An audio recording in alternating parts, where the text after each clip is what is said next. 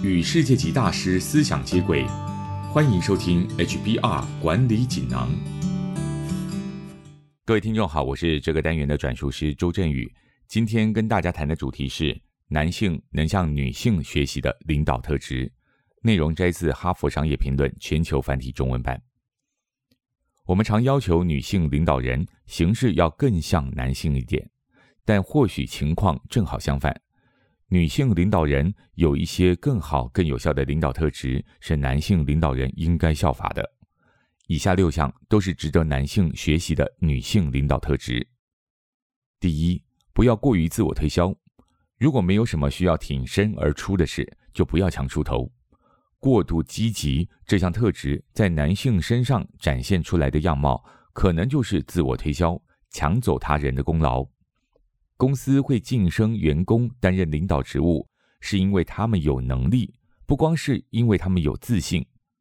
而公司查核评估员工绩效时，重视的是专业知识、以往的成绩和相关的领导能力，例如智慧、好奇心、同理心、正直和可塑性，而不是自我行销的能力。第二，知道自己的局限。我们生活在一个充满赞美、强调自信的世界中，但拥有自知之明更加重要。如果拿捏不当，自信和自知这两者就会界限模糊。女性通常比较不像男性那样过于自信，这可以让女性了解人们如何看待她们，也让她们有能力看出自己想达到的目的地与自己实际所在位置之间的差距。女性会以更严格的标准要求自己，更有能力做好准备，即使过度准备也无妨。而这正是提高个人能力和绩效的可靠方式。第三，透过转变来激励他人。学术研究显示，女性比男性更有可能透过以下方式来领导部署，分别是启发、改造人们的态度和信念，以及运用意义和目的。协调人们朝同一个方向努力，在进行转型式领导的时候，需要有更高的投入、更好的绩效和生产力。而女性领导人这种激励式的领导特质是提高绩效的关键做法。如果男性能够花更多时间，试着从人们的感性层面，用情绪智慧 （EQ） 和智商 （IQ） 来领导，而不是仰赖智商和理性来领导。不止改变部署行为，更进一步改变部署的信念。了解并善加运用这类领导方式的男性，就能够成为更好的领导人。第四，先考虑员工，再考虑自己。当你的目光焦点只放在自己身上，就很难将一群人变成一支高绩效团队。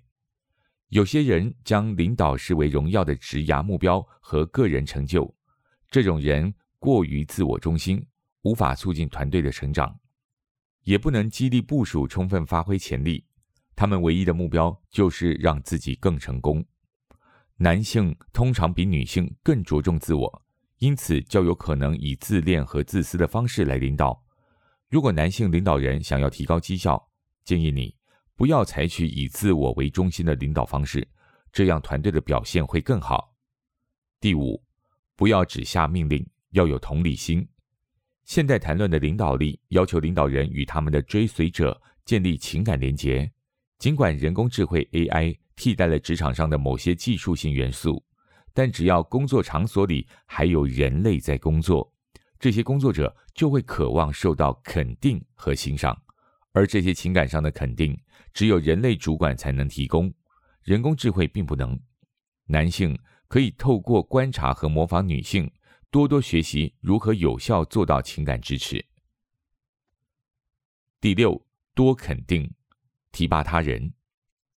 事实已经证明，女性领导人比男性领导人更有可能指导、辅导和培养自己的直属部属。他们是真正的人才经纪人，透过回馈意见和指导来协助人们成长。这意味着他们与员工的关系较少交易性质。而是更具策略性。女性领导人对部署的态度也比较开放，愿意和优秀的人共事，因为他们的自我意识较不那么强，也较不介意让员工有更多表现机会。因此，他们能够让其他人充分发挥潜力，并促进团队合作。